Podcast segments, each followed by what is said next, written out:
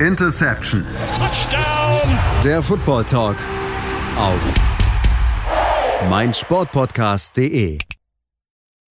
Hallo und herzlich willkommen zu einer neuen Ausgabe von Interception, dem Football Talk auf meinsportpodcast.de. Die Spiele der Woche 1, sie liegen hinter uns, wir nehmen Montagabend auf, deswegen können wir leider nicht über die Monday Night Games sprechen, aber wir haben, glaube ich, trotzdem schon eine pickepackevolle Sendung, wo uns echt schwer gefallen ist, die Spiele rauszusuchen, die sechs Spiele, mit denen wir uns heute beschäftigen wollen, denn eigentlich hat jedes Spiel irgendwas für uns bereit behalten sei es der Überraschungssieg der Jaguars gegen die Colts oder aber auch andere Spiele, wo du dir denkst, ne, was ist da passiert, der erste Auftritt von Cam Newton ähm, gegen die Miami Dolphins. Also es hatte sehr, sehr viel bereitgehalten. Wir haben uns mal auf sechs Spiele fokussiert, natürlich auch mit zwei Fragen von euch mit dabei. Mein Name ist Sebastian Müller und das bespreche ich heute mit dem lieben Kollegen, der endlich mal wieder mit dabei ist, Moritz May. Hallo Moritz. Hallo, liebe Grüße und einen schönen guten Abend. Genau, oder guten Morgen, je nachdem natürlich, wann ihr uns entsprechend hört. Ähm, und ja, wir wollen uns entsprechend mit der Woche 1 beschäftigen und mit einem Spiel anfangen, was schon ein bisschen zurückliegt. Das stimmt auf jeden Fall, das wird man sicher auch schon ausführlich besprechen, aber trotzdem wollen wir nochmal darauf eingehen. Das Spiel der Houston Texans bei den Kansas City Chiefs, das Rematch der Divisional Rounds aus der vergangenen Saison. Und auch da müssen wir sagen, Moritz, ähm, ja, es war mal wieder die Patrick Mahomes Show. Ähm, ja, er ist einfach überragend. Man glaube, man kann es einfach mal wieder so zusammenfassen. Ja, definitiv. Also es hört und hört nicht auf. Wieder drei Touchdowns und es ist mittlerweile tatsächlich so, wenn du den Namen Patrick Mahomes hörst und liest halt so drei Touchdowns, ja, okay, ist halt irgendwie normal. Aber wenn man sich mal überlegt, dass es eigentlich für eine außergewöhnliche Leistung ist, äh, drei Touchdowns in einem NFL-Spiel zu werfen, ähm, und ich weiß nicht, wann das letzte Mal ich weiß nicht, ich hätte jetzt fast mit Stubisky gesagt, aber ähm, da war ja was. Äh, Nein, aber auf jeden Fall, es ist eine außergewöhnliche Leistung, die er einfach Woche für Woche auf den Platz legt. Äh, und mittlerweile sollte Patrick Mahomes wirklich über jeden Zweifel erhaben sein. Und er ist nun mal der beste Quarterback in der NFL, spielt in einem super Scheme, das auf ihn zugeschnitten ist. Da passt alles, hat schnelle Receiver. Äh, und hat jetzt auch durch Clyde Edwards Hilaire noch ein bisschen noch ein bisschen Unterstützung aus dem Backfield. Ähm, also es ist wirklich Wahnsinn, was der Typ abreißt. Also die Chiefs Offense ist auf jeden Fall wieder ziemlich gut geladen für die kommende Saison. Auf jeden Fall, das, das müssen wir definitiv so sagen. Ähm, wir müssen uns auch nochmal angucken, Patrick Mahomes mit 25 Siegen in den ersten 32 Spielen, die NFL gestartet hat. Ähm, gemeinsam mit Dan Marino und Kurt Warner hält er damit den Rekord. Äh, es ist wirklich unglaublich und er ist natürlich mit sich eine wichtige Rolle, aber du hast schon angesprochen, Clyde Edwards, die Leer, CEH, wie er schön so schön abgekürzt wird. Wir haben alle gespannt darauf gewartet, was passieren wird und wir müssen uns sagen, 138 Yards, ein Touchdown erlaufen, der erste Quarterback oder der erste Running Back seit Saquon Barkley in Woche 1, der mindestens 100, Touch, 100 äh, Yards erlaufen hat und einen Touchdown noch erzielt hat. Ähm, ja, absolute Granate und wir können auch da wieder nur sagen, das ist eine weitere Waffe dieser Offense, die so unfassbar schwer zu stoppen sein wird. Ähm, du weißt gar nicht mehr, Moritz, worauf du dich überhaupt konzentrieren willst, weil nimmst du die Receiver auf, machst du Platz für leer. Also das ist eine enorm schwierige Aufgabe, die jetzt alle Defensive Coordinator vor sich haben.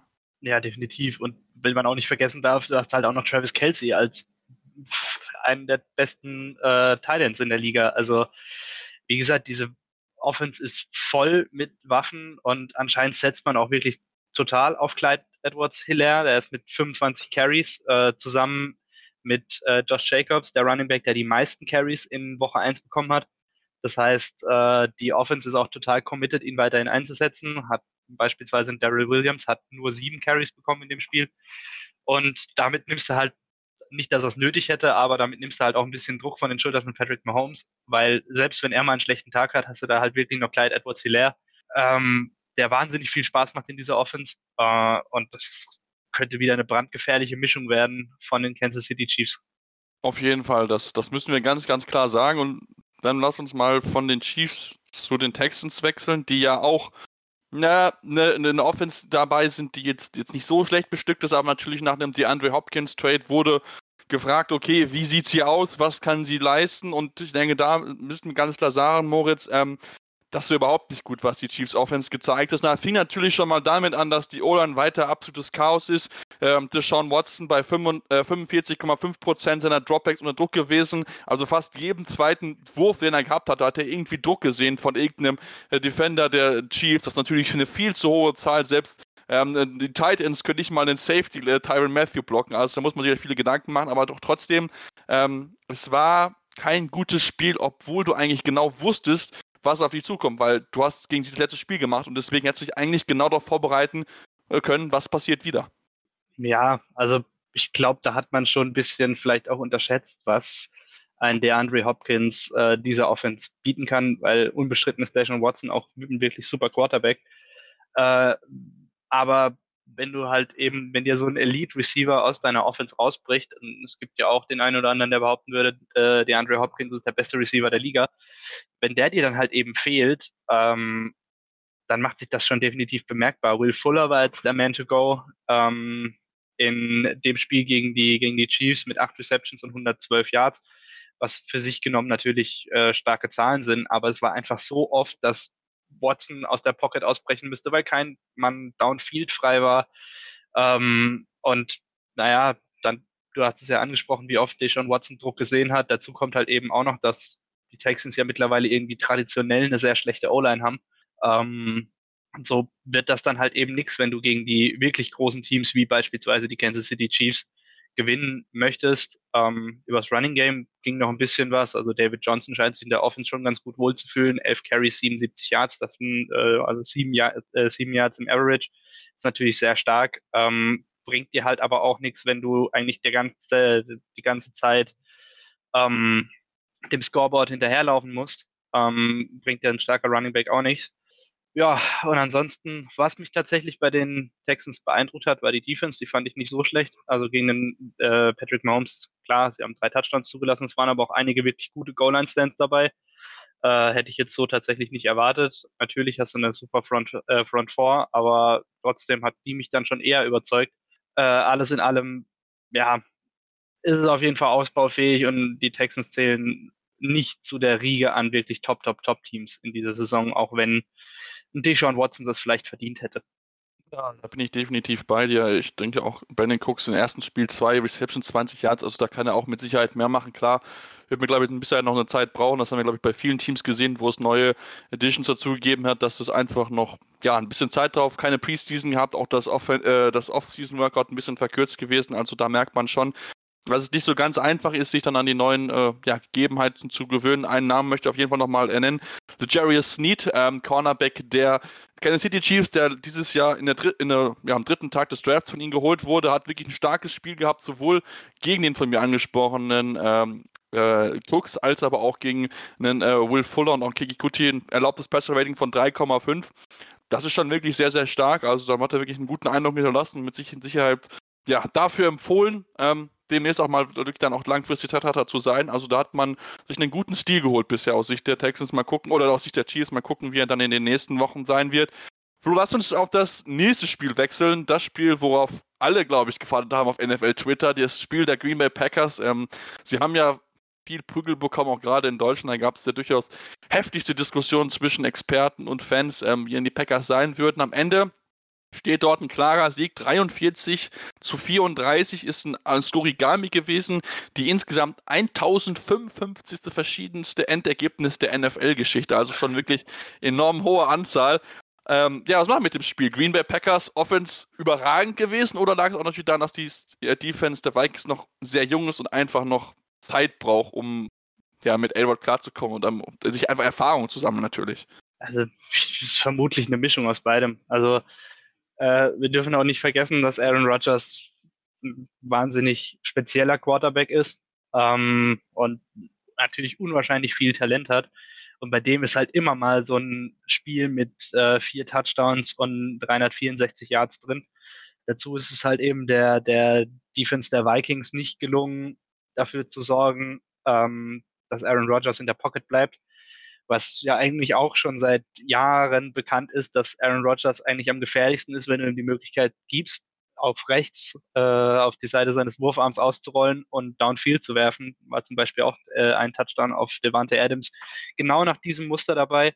Ähm, ja, und dann macht er eben, wenn du ihm die Zeit gibst, die er braucht, macht er eben das, was er am besten kann. Das ist ein wahnsinnig gutes Quarterback-Spiel. Dazu hat er halt eben auch noch Devante Adams, einen Top-Receiver. Ähm, und der hatte vielleicht auch zu viel Zeit und zu viel Platz. Also Die, seine, seine Statistiken sprechen ja auch eine klare Sprache. Äh, trotzdem bin ich weit davon entfernt, da jetzt irgendwie die Green Bay Packers direkt als Super Bowl-Kandidat auszurufen. Wir sind immer noch in Woche 1, das darf man nicht vergessen. Wir hatten eine Preseason, die keine war und hatten Training Camps, in denen größtenteils ohne Kontakt kontrolliert wo, äh, trainiert wurde, was natürlich für die Defense ja, fatal ist. Ähm, und das halt auch dafür sorgt, dass viele Defenses äh, einen krassen Trainingsrückstand äh, haben. Also wenn wir uns die Ergebnisse von dieser Woche hier angucken, ähm, dann waren das waren, die, waren viele Spiele sehr high scoring, was glaube ich schon darauf zurückzuführen ist, dass die Defenses einfach noch nicht im Rhythmus drin sind.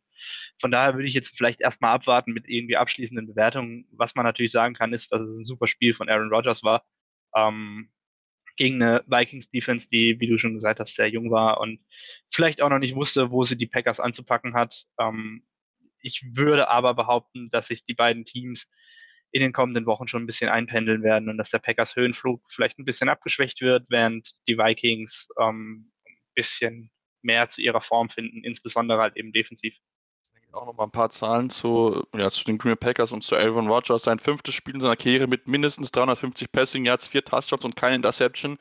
Nur Drew Brees mit 11 und Tom Brady mit 10 haben entsprechend mehr und ähm, muss auch mal gucken, in den ersten 15 Plays der, der Green Bay Packers in der Offense hatte, hat A-Rod eine Wurfzeit gehabt von 1,75 Sekunden. Das muss man auf die Zunge vergehen. Das ist eine halbe Sekunde schneller als der nächstschnellste. Also das ist wirklich brutal gewesen und vor allen Dingen, was er auch gemacht hat, was er auch sehr gut kann, hat viel mehr den Deep Ball gesucht und hat damit wirklich auch eine junge Secondary einfach auch geschlagen. Natürlich hast du mit Devonta Adams jemand, auf den nicht verlassen kann. 14 Receptions für über 150 Yards, 156 waren es und zwei Touchdowns. Auch Marcus Waldes Gandling überraschend gut mit, äh, mit vier Yards und 96, äh, mit vier Catches und 96 Yards. Ähm, auch eine dicke Bomb da weggefangen. Also das sah doch schon, ja, wirklich überraschend gut aus. Ich denke, das müssen wir, müssen wir den Packers auch auf jeden Fall auch hoch anrechnen, ähm, dass sie da ja, sich darauf vorbereitet haben, genau wusst haben und Aaron Rodgers mehr auch den Deep Ball suchen dürfte, weil dahin ist er weiter gut. Im Short Intermediate das ist so eher sein Problem, da hat man möglichst wenig den Ball hingeworfen. Ich glaube, nur 27% der Pässe von A-Rod kamen so in dem Bereich so 5 bis 15 Yards, weil er da nicht so gut ist von der Completion her. Und ähm, ja, man merkt, glaube ich, einfach auch da, Moritz, dass man einfach der die Zeit genutzt hat, um sich besser kennenzulernen, zu wissen, okay, was ist die Stärke meines Quarterbacks, was ist eher die Schwäche und entwickelt daraus einfach jetzt ja, den bestmöglichen Gameplan. Ich denke, man hat es jetzt gut gesehen, die Offense, die kennt sich, keine großen neue Additions dazu gewesen, hat einwandfrei funktioniert. Ja, definitiv, also gehe ich voll mit. Ähm. Dazu hat man vielleicht auch einen Aaron Rodgers, der vielleicht ein bisschen motivierter ist, äh, weil es halt irgendwie auch auf einmal läuft und weil er die, die das Vertrauen des Coaching-Staffs spürt und weil er vielleicht auch selber ein bisschen äh, seine Stärken ausspielen kann, einfach aufgrund vom Gameplan, wie du es schon angesprochen hast. Und dann kommt es halt eben zu, zu so einer starken Offense, wie es da gerade der Fall ist. Trotzdem würde ich vielleicht noch ein kleines bisschen abwarten, ähm, wie die kommenden Spiele sind, weil ich glaube nicht, dass sie nächste Woche gleich wieder so außergewöhnliche Zahlen aufs Parkett legen. Genau, wie gesagt, abwarten. Lass uns, bevor wir auf die Frage kommen, die wir dazu bekommen haben, noch erst uns mit dem anderen Team beschäftigen, mit den Minnesota Vikings. Ähm, dort hat die Offense gar nicht funktioniert. Ich habe mal geguckt, Kirk Cousins in der ersten Halbzeit fünf Passversuche gehabt. Damit hat er seinen eigenen Rekord, also einen Negativrekord aus dem letzten Jahr, auch in Woche 1 eingestellt. Damals gegen die Atlanta Falcons ähm, sind nur fünf gewesen, damals waren es sieben. Ähm, hat versucht, das Running Game zu etablieren. Flo, das hat über, überhaupt gar nicht funktionieren. Also zehn Punkte in den ersten zwei Halbzeiten äh, spricht Bannon dafür, dass die, äh, ja, die Offense der Vikings gar nicht, äh, hin, gar nichts hingekriegt hat. Ja, also keine Ahnung, Kirk Cousins wirkt irgendwie auch auf mich ein kleines bisschen verunsichert, äh, wusste gar nicht, wohin mit sich und dann war es halt eben irgendwie wieder der klassische Mike Zimmer Gameplan. Äh, zuerst irgendwie möglichst viel laufen, ähm, eben mit Delvin Cook. Ja, hat halt eher so semi funktioniert, auch wenn ihm dann am Ende des Tages zwei Touchdowns zu Buche stehen. Ähm, war in dem Fall einfach zu wenig, um mit, äh, mit, den, mit den Packers mitzuhalten. Dazu hast du halt eben auch am Ende der zweiten Halbzeit ähm, hast du einfach gepennt. Äh, als in der letzten Minute der zweiten Halbzeit äh, konnten die Packers zwei Touchdowns erzielen. Vorher stand es 8 zu 7 für die Packers. Das heißt, wenn du da wenn du das in der, in der letzten Halbzeit, äh, in der letzten Minute der ersten Halbzeit konzentriert runterspielst oder vielleicht nur ein Touchdown zulässt, gehst du mit einem One-Score-Game. Ähm, in die zweite, in die zweite Hälfte. So hast du halt eben direkt, auch wenn du dann am Ende nochmal das Feed Goal erzielt hast, zwölf Punkte aufzuholen gehabt, was halt deutlich schwerer ist und dazu halt eben die Packers mit einer Führung im Rücken offensiv einfach noch freier aufspielen konnten. So hast du halt eben, wie gesagt, zwei Touchdowns in der letzten Minute zugelassen und damit dir, glaube ich, selber auch so ein bisschen den Gameplan für die zweite Hälfte verbaut. Äh, ja, und alles in allem, ich weiß nicht, richtig überzeugt hat mich das jetzt nicht. Äh, einzige, der vielleicht hervorzuheben ist aus der Offense der Vikings, ist Adam Thielen. Sechs Receptions, 110 Yards, zwei Touchdowns. Ähm, nach wie vor der Go-To-Guy für Kirk Cousins und ja, kompensiert vielleicht auch so ein bisschen den Weggang von Stefan Dix. Ähm, trotzdem, ja, wirkte das irgendwie alles, ich weiß nicht, das erste Wort, das mir zu dieser Offense einfallen würde, wäre unfertig. Einfach weil man da irgendwie das Gefühl hatte, dass es genau gegensätzlich zu dem ist, was bei den Packers der Fall war, dass halt einfach, dass einfach nicht gut aufeinander abgestimmt ist, dass da einfach auch ein bisschen das Vertrauen fehlt, gerade bei Kirk Cousins, der irgendwie, ja, wie schon gesagt, irgendwie total zwischendrin deplatziert wirkte, irgendwie in dieser Offense. Ja, ähm, also wirklich überzeugt haben mich die Vikings definitiv nicht definitiv auch nicht. Da täuschen die 34 Punkte eigentlich darüber hinweg, wie schlecht eigentlich die Vikings Offense gewesen ist. Wenn wir mal gucken, ähm, uns mit Analytics-Zahlen beschäftigen, minus 0,61 Expected Points Added, also quasi eine Analytik, äh, wie viele Punkte man, wie hoch die Geschwindigkeit ist, man Punkte erzielt mit einem, mit einem Spielzug, lag, ist so tief wie gewesen wie bei keinem anderen Team in den ersten drei Vierteln. Also das ist wirklich ein absolut schlechter Wert. Normalerweise sollte man da äh, eher deutlich über Null haben. Ähm, und das haben die Vikings gar nicht hingekriegt. Und das spricht, glaube ich, dafür, dass man auch auch da gemerkt hat, äh, jetzt mit, mit neuen Offensive Coordinator, den äh, äh, Kevin, äh, Mike, nee, Kevin Stefanski, doch, genau, ist ja äh, jetzt mittlerweile Head Coach bei den Browns, hatte auch keinen schönen Auftakt bei den Baltimore Ravens, da reden wir heute nicht drüber, aber ich denke, der hat sich mit Sicherheit auch anders vorgestellt, wenn man 6 zu 38 direkt zum Auftakt verliert, das ist mit Sicherheit kein schöner Start und ähm, ganz, ganz gut gesehen, ähm, dass er sich noch ein bisschen mehr steigern muss. Und ähm, lassen jetzt zu der Frage kommen vom Tobi Hofland über Twitter stellt. Er hat uns gefragt, hat jeder deutschsprachige Football-Experte die Packers unterschätzt? Moritz? Ja, ich habe es, glaube ich, auch schon ein bisschen vorhin anklingen lassen, ähm, dass man, also es liegt mir ein bisschen fern, da jetzt nach Woche 1 schon so ein abschließendes Urteil über die Packers äh, verlauten zu lassen. Definitiv kann man jetzt schon festhalten. Ein, wahrscheinlich hat man sie nicht unterschätzt. Es ist halt einfach so, dass die Packers auf einen Gegner getroffen sind, der irgendwie nicht bereit für sie war dass Aaron Rodgers einen wahnsinnig, wahnsinnig guten Tag hatte, ähm, dass da halt einfach alles funktioniert hat. Dazu hast du halt eben auch noch ein kleines Quäntchen Glück gehabt. Ähm, aber jetzt da schon so eine abschließende Meinung über die Packers äh, verlautbaren zu lassen, halte ich für ein bisschen früh. Wir sind immer noch in Woche 1. Ähm, es gab schon viele Teams, die in Woche 1 abgeliefert haben und dann nach irgendwie an der Hürde Playoffs zum Beispiel gescheitert sind. Ich würde vielleicht, ja. äh, ich würde vielleicht mal damit abwarten, jetzt zu sagen, jeder Experte hat falsch gelegen, bis vielleicht mal die ersten drei, vier Wochen ins Land gezogen sind und dann kann man immer noch sagen, die Packers sind auf Playoff-Kurs und Super Bowl-Contender Nummer eins und jeder lag falsch. Äh, da würde ich jetzt aber wirklich noch ein bisschen abwarten. Wir haben immer noch Week One. Die Saison ist noch lang und ich werfe drei Euro ins Phrasenschwein. Und mach das. Ich komme direkt dazu und sage auch, ähm, ja, das ist, wie gesagt, das dauert noch ein bisschen. Ich denke, wir können jetzt noch kein Ur Urteil abschließen, denn auch das Vikings, ich habe es angesprochen, die Defense, sie ist jung, sie hat viele wichtige Spieler verloren. Die ersten drei Cornerbacks aus dem letzten Jahr sind alle drei weggegangen, auch so äh, einige Spieler verloren. Danny Hunter war nicht mehr dabei gewesen auf IR. Also da haben doch einige wichtige Teile aus der letzten Saison gefehlt. Deswegen, ähm, ich würde sie immer bewerten. Wir warten es einfach mal in Ruhe ab, wie äh, es sehen wird. Ich denke, die Vikings Defense, die brauchen noch ein bisschen Zeit, brauchen noch ein bisschen Erfahrung, einfach weil sie wie gesagt, sehr, sehr jung ist an wichtigen Positionen.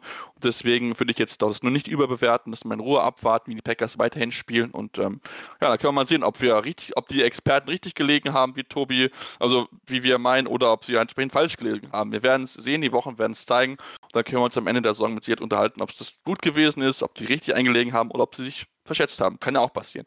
Deswegen, äh, ja, machen wir jetzt dazu eine kurze Pause und machen gleich weiter. Auch in der NFC North, da gibt es auch noch ein sehr spannendes Spiel, worüber wir sprechen müssen und natürlich noch über einige Überraschungen, wie zum Beispiel die Wash, das Washington Football Team. Deswegen bleibt dran hier bei Interception, dem Football Talk auf meinsportpodcast.de.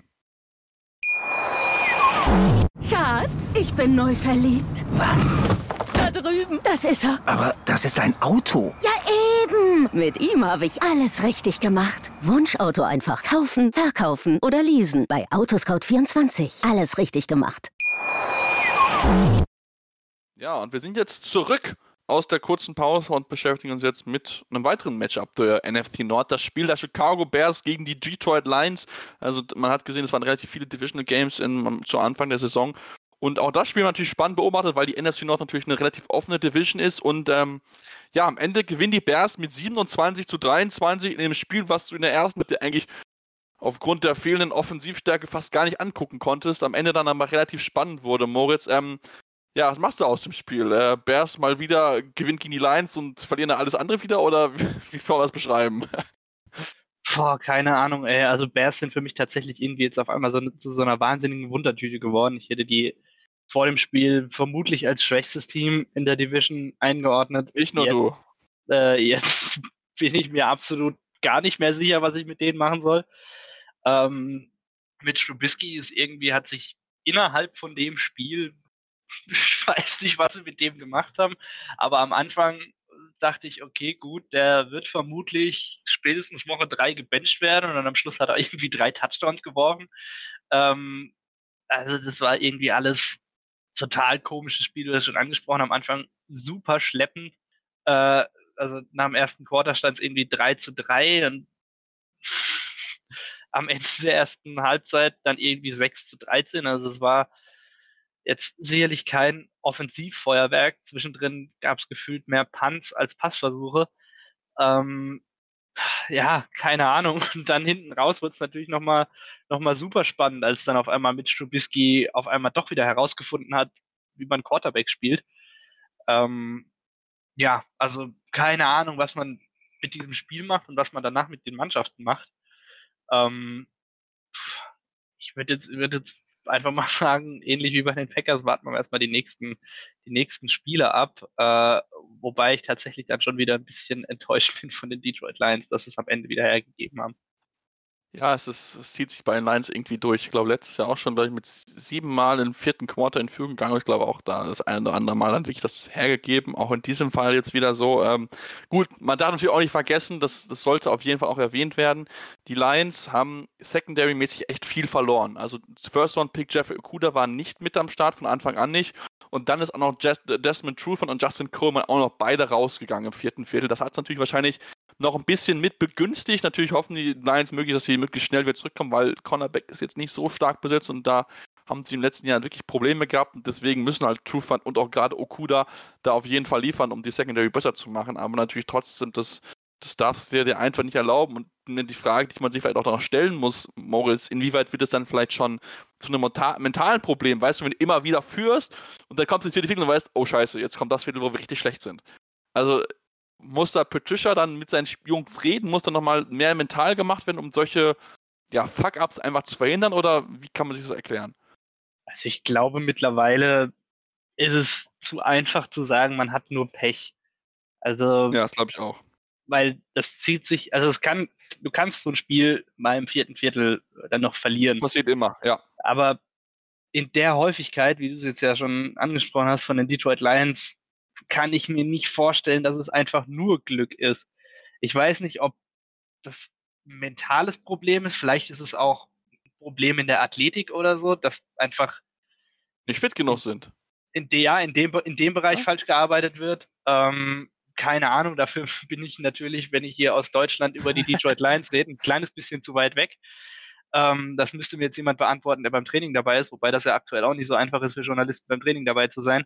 Das stimmt. Ähm, ja, äh, also keine Ahnung, es ist wirklich, es, es wäre mir zu einfach, nur von Pech zu reden. Ähm, ja, also keine Ahnung, also symptomatisch ist für mich dieser Nicht-Touchdown von der Andrew Swift.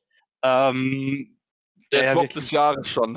ja, vermutlich der Drop des Jahres. CBS Sport, äh, Sports hat geschrieben, ähm, er hat das gedroppt, was eigentlich mal der einfachste Winning Touchdown seiner Karriere wer- äh, sein werden soll, äh, sein soll, sein sollte, ja, wie auch immer.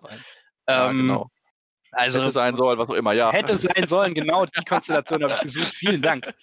Ähm, ja, und genau so ist es halt einfach. Also das spricht dann tatsächlich schon Bände, wenn äh, du den Ball droppst, äh, kann man das, glaube ich, schon so ein bisschen als Metapher für die komplette, für das komplette Team der Detroit Lions nehmen, wenn es ins vierte Viertel geht. Ja, ist irgendwie alles sehr kurios. Also die Lions hat zwar Kenny Golladay gefehlt, aber eigentlich besitzt der Wide Receiver Core genug Qualität mit einem Marvin Jones und noch anderen. Gut, Rookie Quintus Cephus muss noch gelernt, ein bisschen Bälle zu fangen, bei 10 Targets nur drei Catches rauszumachen. Das geht mit Sicherheit auch besser, da muss er noch ein bisschen dran arbeiten. Ähm, aber ansonsten ist eigentlich, ja, wie gesagt, offensiv muss besser werden. Sowohl Matthew Stafford, der eigentlich gut gewesen ist, aber seine Completion Percentage von unter 50% ist jetzt auch nicht überragend gewesen. Ja, und Mitch Trubisky zum vierten Mal in Folge mit mindestens drei Passing-Touchdowns gegen die Lions. Also die Lions scheinen ihm irgendwie zu liegen, keine Ahnung warum.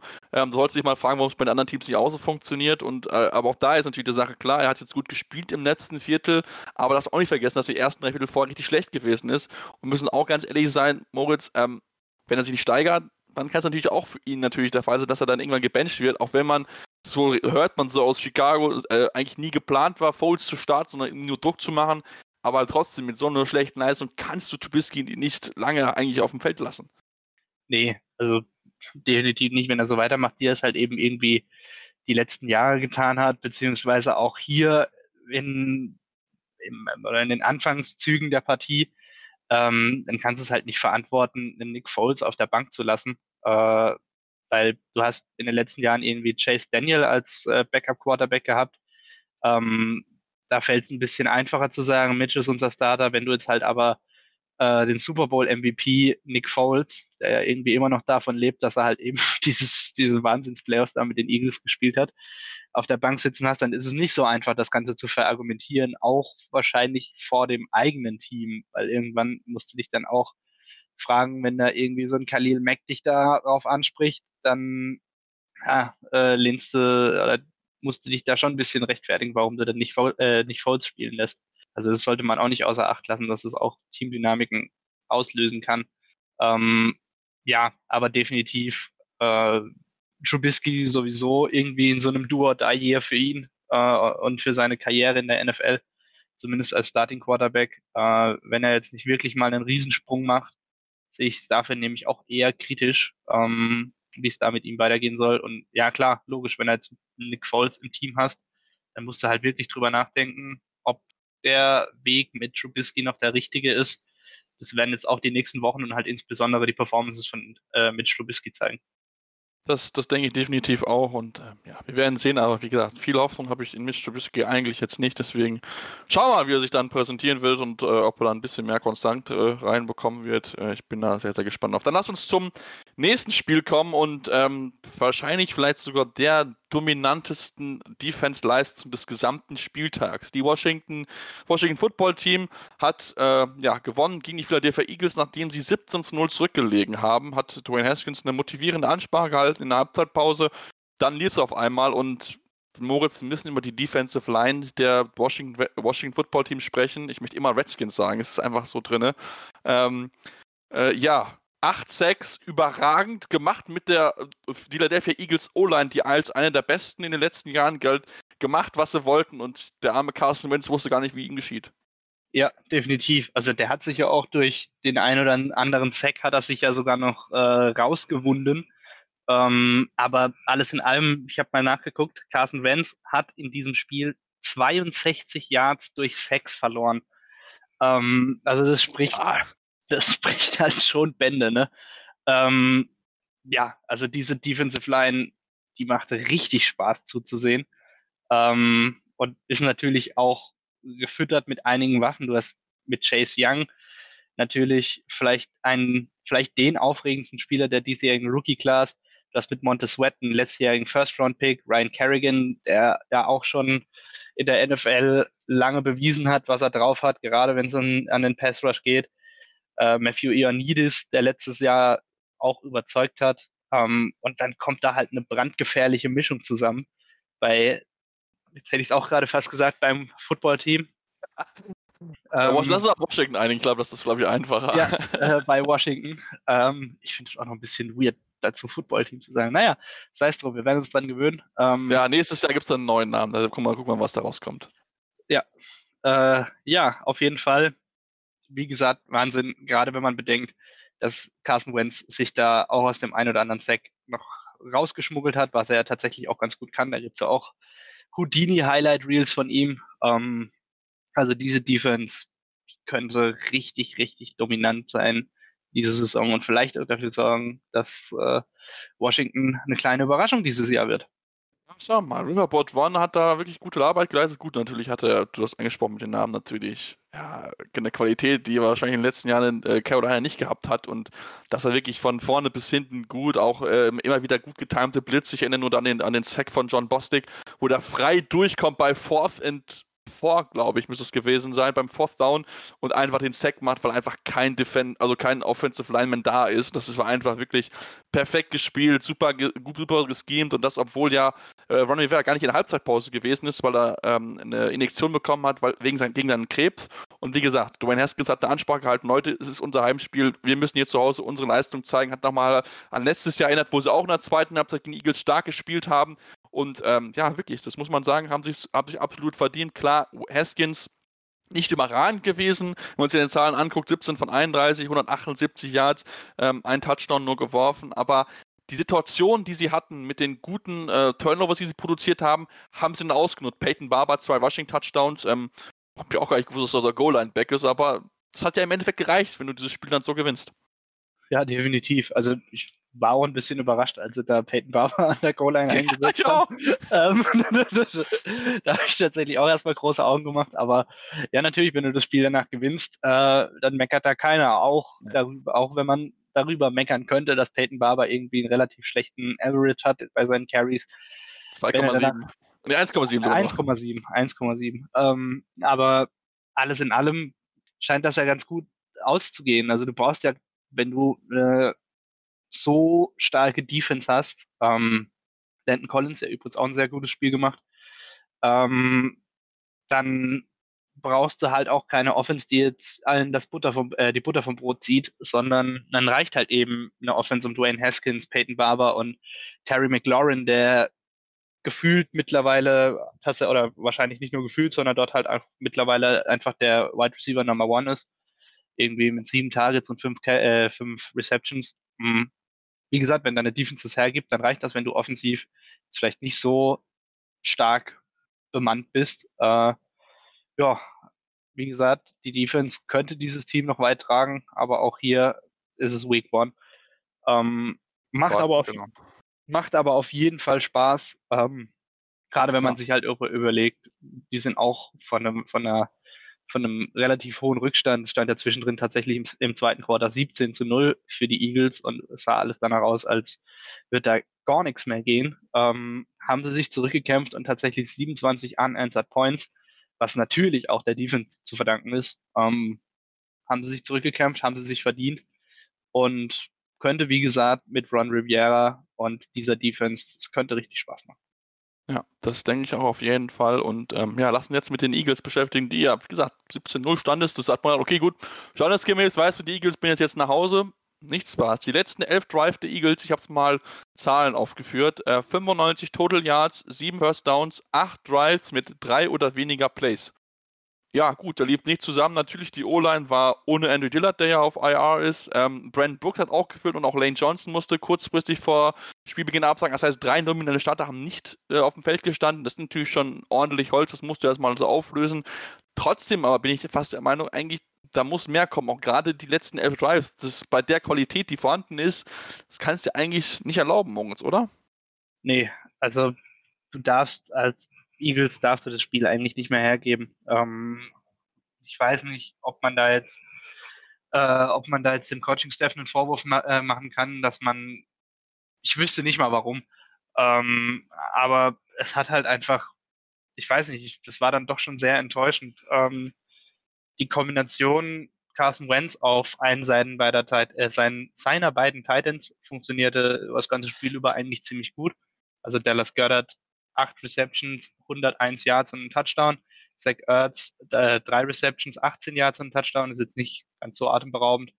Ähm, aber das war eine gangbare Option, warum man da nicht mehr gemacht hat, ist halt auch immer so leicht zu sagen aus meiner Position heraus. Aber ja, äh, du darfst das Spiel eigentlich nicht mehr hergeben, auch wenn es eine starke Defense ist. Ähm, du hast dann halt eben auch noch die Interception von Carson Wentz, äh, als er auch Jalen Rager werfen wollte, äh, die vielleicht auch Washington ein gutes, ein gutes Stück Rückenwind gegeben hat. Ähm, ja, und danach hast du dir einfach von Washington den Schneid abkaufen lassen und hast kein Mittel gefunden, irgendwie gegen diese starke Defense, die da irgendwie nochmal beflügelt wurde, anzukommen. Und naja, das Ergebnis sieht man dann eben, dass die Offense nichts mehr fabriziert und vor allem die Offense von Washington dadurch sehr, sehr viel Zeit auf dem Feld verbringen konnte, was dann halt auch dazu geführt hat, dass sie ihre Punkte gemacht haben.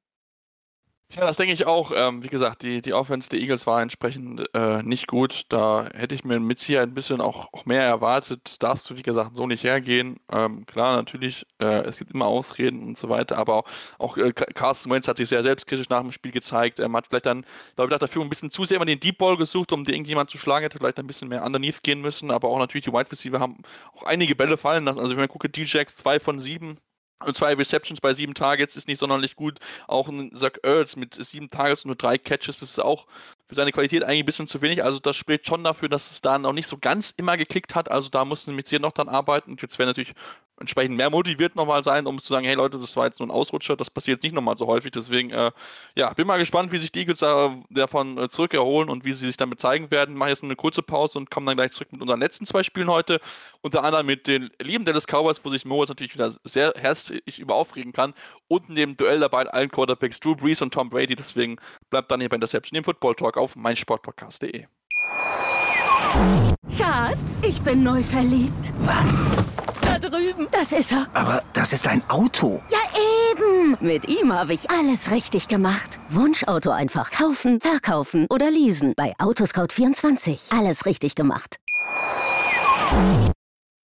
Ja, und jetzt kommen wir zu den letzten zwei Spielen, nicht als angekündigt. Wir wollen uns jetzt noch mit dem einen oder anderen Spiel beschäftigen und natürlich mit dem Spiel, worauf wir alle gewartet haben. Ich denke, jeder Football-Fan hat sich darauf gefreut. Das Duell Tom Brady gegen Drew Brees, zwei der erfahrensten und erfolgreichsten Quarterbacks oder besten Quarterbacks der NFL-Geschichte. Das erste Matchup zwischen zwei Quarterbacks, die älter sind als 40 und plus Jahre und das Spiel angefangen haben. Das hat es so auch noch nicht in der Geschichte gegeben. Und natürlich wollen wir wissen, wie spielt Tom Brady in seinem ersten Spiel bei den Tampa Buccaneers wir können jetzt sagen, Moritz, ähm, sie brauchen noch ein bisschen mehr Zeit, glaube ich, weil das Timing war teilweise echt ziemlich off. Ja, also keine Ahnung, da hat schon irgendwie haben da die, die Puzzlestücke auch noch nicht so ganz ineinander reingepasst. Ähm, du hast, also das Passing Game fand ich wirklich, obwohl Tom Brady da äh, an der Center stand, jetzt wirklich hat mich das gar nicht vom Hocker gerissen. Äh, ja, Rushing Game, naja, Ronald Jones, okay. Leonard Fournette schon halt war immer schon gewesen bei denen, ja. Ja, Leonard Fournette war irgendwie zumindest über den Lauf total abgemeldet, hat dann, glaube ich, nochmal eine ganz gute Reception gehabt oder so. Ähm, aber alles in allem, ja, weiß ich nicht. Also Mike Evans war zum Beispiel auch komplett abgemeldet. Ich glaube, von Rob, Rob, Gronkowski hat man sich, glaube ich, auch ein bisschen mehr erwartet als zwei Catches und 11 Yards. Ähm, klar, natürlich kann alles auch einfach sein, dass da noch nicht, dass sie einfach noch nicht gut aufeinander eingespielt sind. Aber ich glaube, allgemein hätte man sich da in Tampa wirklich ein bisschen mehr erwartet zum Saisonauftakt. So war man relativ klar New Orleans unterlegen, die jetzt auch wirklich nicht ihre allerbeste Performance rausgeholt haben. Also ich muss schon sagen, so nach dem Spiel, das war jetzt nicht die ganz große, die ganz große Hitparade an Footballspiel, die man sich da vielleicht erwartet hat, wenn man die Namen Brady und Brees hören, die aufeinandertreffen. Ähm, ja, also ich glaube, da muss echt noch an einigen Stellschräubchen gedreht werden bei den Buccaneers, dass die Saison so verläuft, wie man sich das da vorstellt. Das, das denke ich definitiv auch. Da bin ich, bin ich ganz, ganz klar bei dir. Da muss mit Sicherheit noch ein bisschen besser werden. Ähm, es ist, wie gesagt, überhaupt gar nicht funktioniert teilweise. Da waren die Receiver ähm, ja teilweise echt komplett off. Ähm, was ist da so funktioniert? 26 von, äh, 23 von 36, 202, 239 Yards, zwei Touchdowns, zwei Interceptions sind die Stats von Tom Brady. Zum ersten Mal Tom Brady mit Zwei Interceptions seit Woche 16 in 2018, also es ist schon ein bisschen her gewesen, dass er so viele Interceptions geworfen hat. Ähm, wie gesagt, das ist einfach nur ein Zeichen dafür, dass es überhaupt nicht funktioniert hat mit der mit der, mit der Offense. Wie gesagt, aber es kann ja auch nicht. Ne? Wie gesagt, Preseason fehlt, ein normales Off-Season-Training-Programm war halt auch nicht so richtig möglich. Deswegen sollte man, glaube ich, einfach den Buccaneers so ein bisschen Zeit geben. Was ich möchte eher darüber sprechen möchte, ist, Mo, ist eigentlich die, die Defense der Saints. Ähm, ich habe gelesen, vielleicht die, die kompletteste Defense in der gesamten NFL. Gut, ist jetzt natürlich ein bisschen früh zu sein nach einem Spieltag, wir kennen das schon, aber man muss schon sagen, dass sie relativ wenig Schwächen haben. Marshall Nettimo hat Mike Evans fast komplett rausgenommen. Gut, der war mit Sicherheit vielleicht noch ein bisschen verletzt wegen seiner Hamstring-Injury, also mit einer Oberschenkelverletzung, aber trotzdem überall auch äh, äh, überall hat das eigentlich sehr gut funktioniert. Also da gab es wirklich wenig, wo du sagen kannst, okay, die waren jetzt schlecht oder so. Sie haben ein bisschen auch das Team getragen, das hat Drew Brees einfach gemacht und deswegen haben sie mal wieder ein Spiel gewinnen können. Ja, also definitiv wird da auf jeden Fall mitgehen, ähm, dass du eine wahnsinnig ausgeglichene Defense hast, ähm, die, glaube ich, auch in die Tiefe relativ gut besetzt ist. Ähm, und es könnte halt gepaart mit der Offense um Drew Brees und eventuell einem Michael Thomas, wenn er, oder nicht eventuell, da bin ich mir ziemlich sicher, wenn er dann in den nächsten Wochen zu seiner Form findet, könnte das, glaube ich, zu einem sehr erfolgreichen Team führen für die New Orleans Saints. Also wenn ich zum Beispiel in der Partie jetzt herausheben will, ist John C. Gardner Johnson, der einfach eine super Partie gemacht hat und irgendwie gefühlt immer da war, wo man ihn gebraucht hat. Du hast da halt noch einen Cameron Jordan in der Defensive Line stehen, ähm, der auch, ich habe es jetzt nicht im Kopf, aber x-mal Pro Bowler war und einfach auch ein riesengroßes Talent hat. Du hast Malcolm Jenkins in der Secondary. Also da geht tatsächlich einiges. Marshawn Lattimore hast du angesprochen, auch einer der wahrscheinlich Top 10 Corner in der Liga. Ähm, also die Defense, mir würde jetzt nicht einfallen, wo da die große Schwachstelle sein soll. Ich glaube, da werden sich noch einige Teams die Zähne dran ausbeißen. Das, das glaube.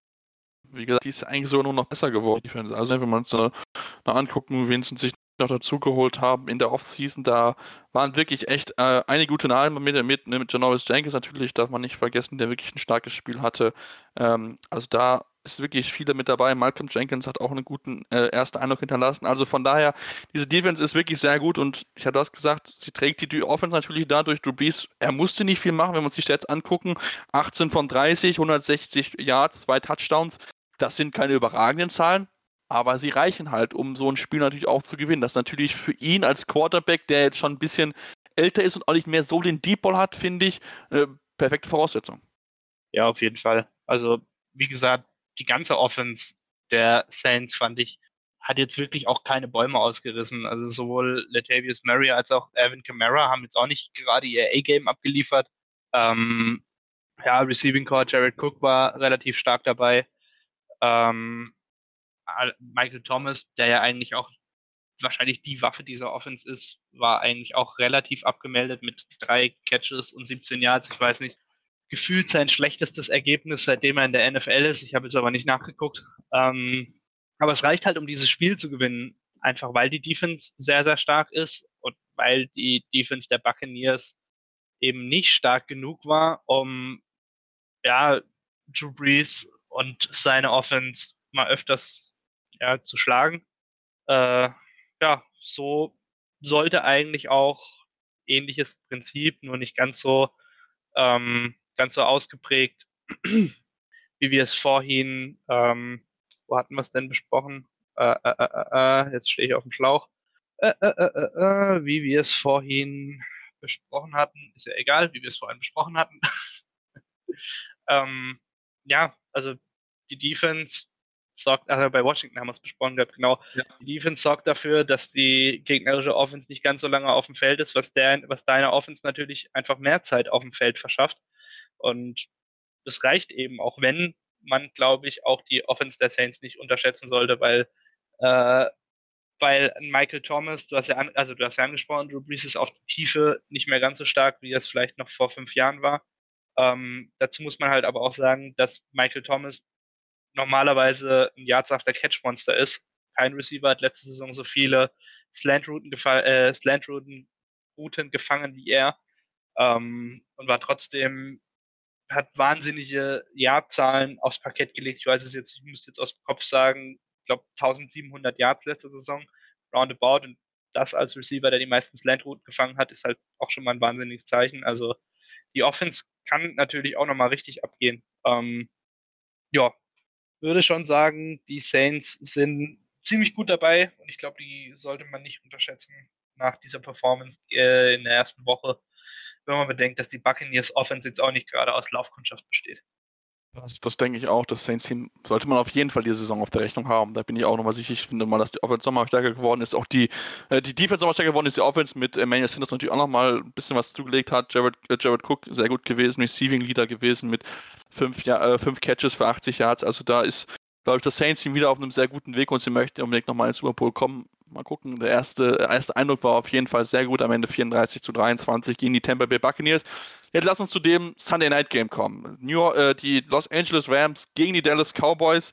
Und damit natürlich auch zu deinem Team, Moritz. Ähm, ich habe jetzt mal geschaut. Äh, seit 2019 sind die Dallas Cowboys in One-Possession-Game 1 zu 7. Nur die Cincinnati Bengals sind mit 9 und 0 noch schlechter. Ähm, könnt ihr keine Close Games oder was soll ich daraus machen? Ich kann es dir nicht sagen. Also gefühlt wahrscheinlich nicht. Äh, also die Statistik ist schon wieder so auffällig, dass es eigentlich kein Zufall sein kann. Ähm, aber sind alle, also ich fand die Cowboys in dem Spiel eigentlich nicht schlecht. Also Dak Prescott hat mir wirklich gut gefallen in dem Spiel, war eigentlich relativ sicher, keine Fehler gemacht. Was ihm halt gefehlt hat, war der Game-Winning Drive am Ende vom vierten Quarter. Du hast die Möglichkeit, gehabt gehabt oder gehabt nochmal übers Feld zu marschieren. Das waren 10 Plays, bist allerdings nur 25 Yards nach vorne gekommen. Du hättest eigentlich mit einem Two-Minute-Drill, waren noch 2,22 auf der Uhr, als die Cowboys aufs Feld gekommen sind, nachdem die Defense ziemlich gut gestanden ist gegen ähm, die LA Rams, hast du die Möglichkeit gehabt, nochmal aufs Feld zu kommen und hast sie halt eben nicht genutzt. Du hast zwei, ähm, du hast dann am Schluss nochmal zwei also nach dem dummen Penalty, den man in Dallas natürlich traditionell in einer Situation kassiert, den man, die man, in der man ihn gar nicht brauchen kann, hast du halt die Möglichkeit, nochmal zweimal tief zu werfen, auf erstmal auf Cooper und dann, glaube ich, auf Gallup. Ähm, ja, beides mal incomplete. Ja, dann ist es halt eben so, dass du das Spiel am Ende nicht gewinnst, obwohl du nur drei Punkte hinten dran bist und eigentlich eine ziemlich gute Figur abgegeben hast. Äh, dazu hast du halt eben Rams, die, wie ich habe vorhin gesagt, die Cowboys haben ein gutes Spiel gemacht, die Rams haben ein ja, sehr gutes Spiel gemacht. Äh, und dann verlierst du es halt eben. Ähm, hoffentlich können sie es bis nächste Woche abschütteln und die achselgroßen Ambitionen in dieser Saison dann endlich mal einlösen. Weil gefühlt ist es bei den Dallas Cowboys jedes Mal so, gehst in die Saison und bist auf einmal irgendwie von allen Seiten zum Super Bowl-Contender gemacht und nach Woche 1 weißt du nicht mal so richtig, wo du gerade stehst. Also schwierig, ähm, gibt aber dann doch schon einige Anzeichen, die wir dann Hoffnung auf mehr machen und darauf, dass man jetzt zwar nicht undefeated in den Super Bowl marschiert, aber die Playoffs trotzdem ein Thema sein sollten. Auf jeden Fall, da bin ich, da bin ich definitiv bei dir. Wie gesagt, es ist, ein bisschen blöd gewesen. Natürlich, jetzt kommt noch erschwerend hinzu, Moritz. Ähm, ja, dass Leighton Vanderish, sich der, der Linebacker, sich schwer verletzt hat, Schlüsselbein gebrochen, das wurde jetzt schon bestätigt. Ähm, damit fehlt natürlich nochmal ein wichtiger Bestandteil der Defense, die ja dieses Spiel auf beiden Seiten ergibt, sowohl bei den Rams als auch bei den Cowboys. Also da ähm, entsteht schon eine Lücke, die die Cowboys natürlich jetzt entsprechend füllen müssen.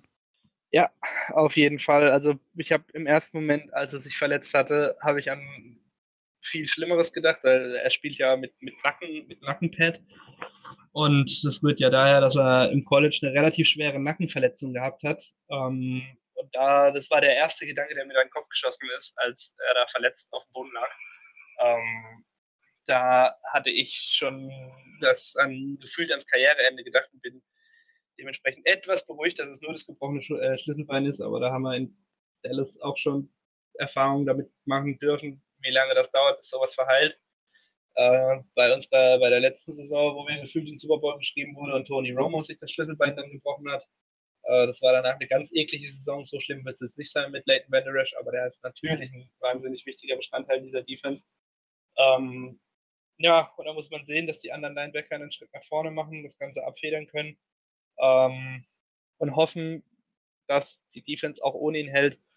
Wenn ich mir aber angucke, inwieweit man diese verstärkt hat, äh, gibt mir das Hoffnung, dass es nicht nur auf Leighton Van Der ankommt. Hast natürlich noch Jalen Smith, äh, der auch ein wahnsinnig talentierter Linebacker ist. Ähm, und irgendwie wird man das sicherlich kompensieren können, auch wenn man natürlich die Qualität von Leighton Van Der so sich jetzt nicht aus dem Rücken leiern kann.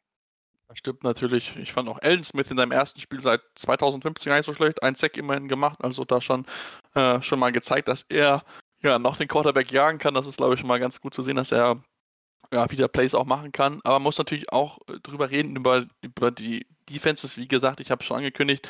Ähm, da müssen wir auf jeden Fall über die Defense der Rams sprechen, die ja durchaus jung ist und auch durchaus äh, eigentlich eher zu den Schwächeren zählt. Aber immerhin hat es geschafft, bei, ich glaube, über 30 Prozent der Pressures von äh, Dak Prescott äh, Druck, auf, Druck aufzubauen. Das ist natürlich schon schon ordentlich bei den Dropbacks da so, so effektiv zu sein. Natürlich profitiert es von Aaron Donald, der mal wieder überragend gewesen ist, aber auch so fand ich eigentlich das, das Team dahinter, was eher so aus, sag ich mal, No-Names besteht, ein wirklich gutes Spiel gegen eigentlich eine Offense macht mit einem Michael Gallup, mit einem Amari Cooper, mit einem CD Lamb, die ja sehr hochgradig besetzt ist. Also da muss man schon Props an die relativ junge Defense der, der Rams machen, was?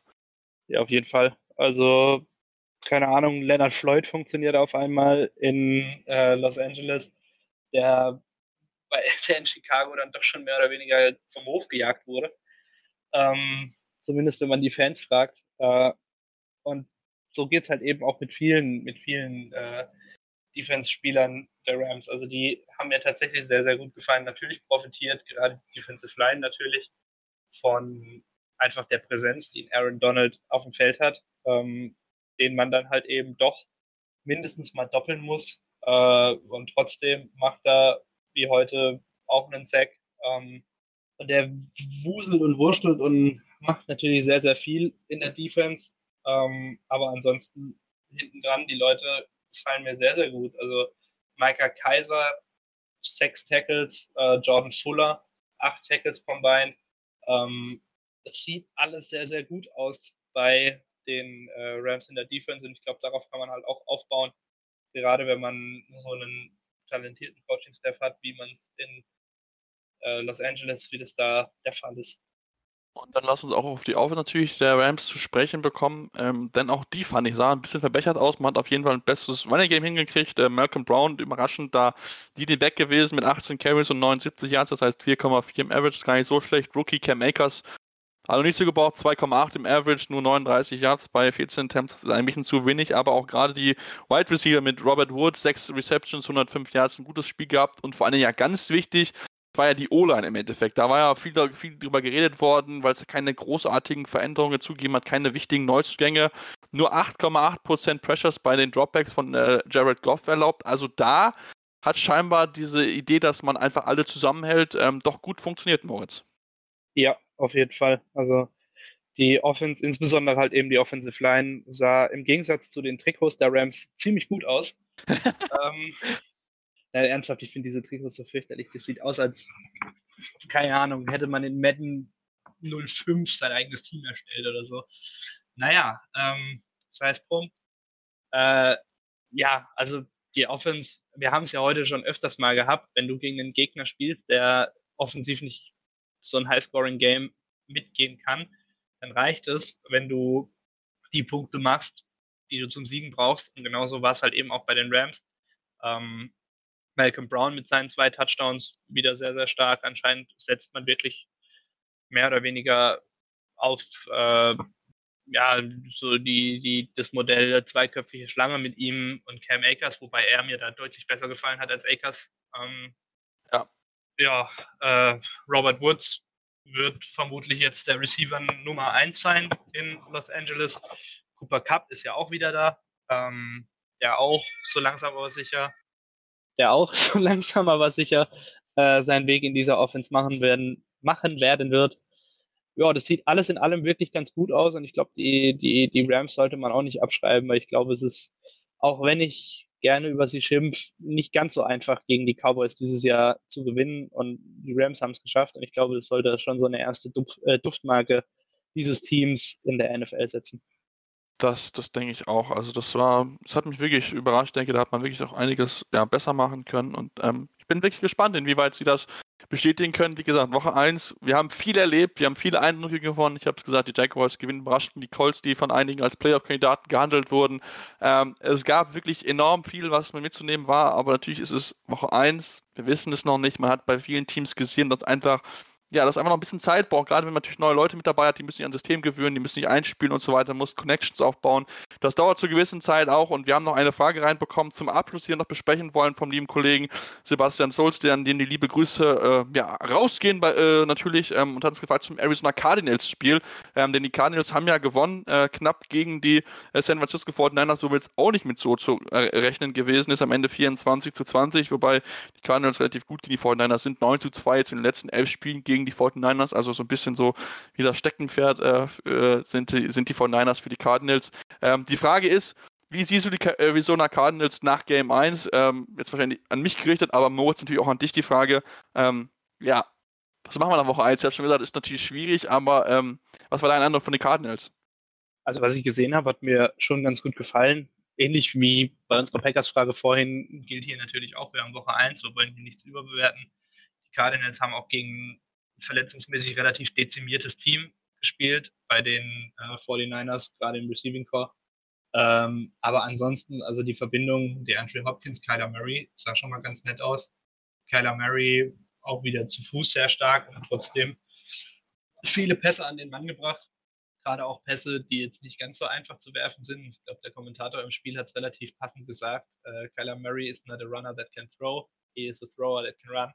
Ähm, und ich glaube, das ist genau so, wie ich Kyler Murray auch beschreiben würde. Es war ja wirklich sehr, sehr skeptisch, als er damals in die Liga gekommen ist. Ich glaube, mittlerweile hat er sich wirklich bewiesen, hat sich einen Namen gemacht, hat jetzt auch ein wirklich starkes Receiving Core. Also, du hast einen DeAndre Hopkins, der natürlich der, der Lead Receiver sein wird. Du hast einen Larry Fitzgerald, der irgendwie auch immer noch da ist und immer noch abliefert. Und dazu hat man auch noch einen Christian Kirk, der jetzt nicht ganz so herausgestochen hat in der Partie, aber trotzdem, glaube ich, ein wichtiges Target für ihn sein kann.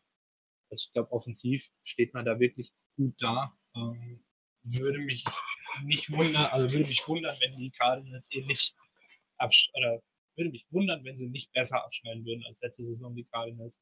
Trotzdem, ich glaube, den Sieg gegen den Super Bowl-Teilnehmer sollte man jetzt hier nicht allzu hoch hängen, weil es ist wie gesagt Week One und wir befinden uns halt auch in einer super weirden Saison, ähm, wo glaube ich die Vorbereitung bei keinem Team so ausreichend war oder so umfangreich war, wie es das Ganze in den letzten Jahren der Fall war. Äh, von daher glaube ich, dass wir am Anfang noch viele weirde Ergebnisse äh, sehen würden, bei, äh, sehen werden, bei denen wir am Ende der Saison sagen, hoppla, wie konnte das denn passieren? Ähm, deshalb, ja, ähnliches Prinzip wie bei den Packers. Erstmal abwarten, wie sich das Ganze entwickelt und dann vielleicht in drei, vier Wochen nochmal drüber reden. Alles in allem gefällt mir, gefällt mir aber wirklich gut, was ich da gesehen habe. Also kann ich dir eigentlich nur zustimmen. Du hast, glaube ich, alles angesprochen. Auch die Henry Hopkins in seinem ersten Spiel 14 Receptions, 151 Yards. Also das war ähm, ja, wirklich überragend. Also da hat wirklich keiner mehr das gesucht. Er wusste um die Stärke und das hat einfach die Andrew Hopkins wirklich enorm ausgenutzt und auch die Defense fand ich echt gut. Also da haben sie wirklich eine gute Leistung gezeigt. Aber wie gesagt, Woche 1, man darf es jetzt halt auch nicht überbewerten. Dann auch bei 49ers, da gab es einiges an Verletzungspech. Gerade Wide Receiver sind sie aktuell wirklich dünn besetzt. Also da fehlen noch wirklich einige äh, wichtige Spieler. Das muss man schon ganz ehrlich dazugeben. Deswegen, ja, es war ein super Sieg. Man hat, sie haben wieder gezeigt, mit ihnen ist auf jeden Fall zu rechnen. Und ähm, deswegen das ist so mein Take dazu, aber wie gesagt, es ist Woche 1. Wir warten mal ab, wie es sich weiterentwickelt und ähm, dann schauen wir mal, wie es dann entsprechend dann ja, nächste Woche aussehen wird. Wir werden natürlich äh, euch darüber berichten nächste Woche wieder. Bis dahin könnt ihr natürlich auch Fragen stellen. Auf Facebook und auf Twitter ist natürlich die Möglichkeit, jetzt zu der aktuellen Folge oder natürlich auch so immer wieder das Thema. Ähm, ihr könnt uns natürlich auch dann nächste Woche montags immer die Fragen schicken, meist bis 21 Uhr, ähm, sodass wir dann diese Fragen dann auch on-air beantworten. Diese mal zwei bekommen. Natürlich freuen uns auch gerne über mehr. Dürft uns vollhauen mit allen Fragen. Das ist gar kein Problem. Wir sind da offen für alles. Und natürlich gibt es natürlich Möglichkeit über Facebook und Twitter oder dem Handle Interception FT. Dort jeweils können natürlich auch gerne Rezensionen lassen. Bei iTunes am liebsten natürlich fünf Sterne, ähm, aber auch gerne mal Feedback schreiben, was euch gefallen, was gefällt euch nicht so. Sind da natürlich offen für eure Anregungen und ähm, ja, dann wünsche ich euch alles, alles Gute. Ich freue mich schon auf die nächsten Spiele und ähm, ja, ich denke, das wird eine richtig, richtig spannende Saison. Deswegen bleibt es weiterhin gewogen hier bei Interception, dem Football Talk auf meinsportpodcast.de. Schatz, ich bin neu verliebt. Was? Da drüben. Das ist er. Aber das ist ein Auto. Ja, eben. Mit ihm habe ich alles richtig gemacht. Wunschauto einfach kaufen, verkaufen oder leasen. Bei Autoscout24. Alles richtig gemacht. Interception. Touchdown! Der Football Talk auf meinsportpodcast.de. Schatz, ich bin neu verliebt. Was? Da drüben. Das ist er. Aber das ist ein Auto. Ja, eben. Mit ihm habe ich alles richtig gemacht. Wunschauto einfach kaufen, verkaufen oder leasen. Bei Autoscout24. Alles richtig gemacht.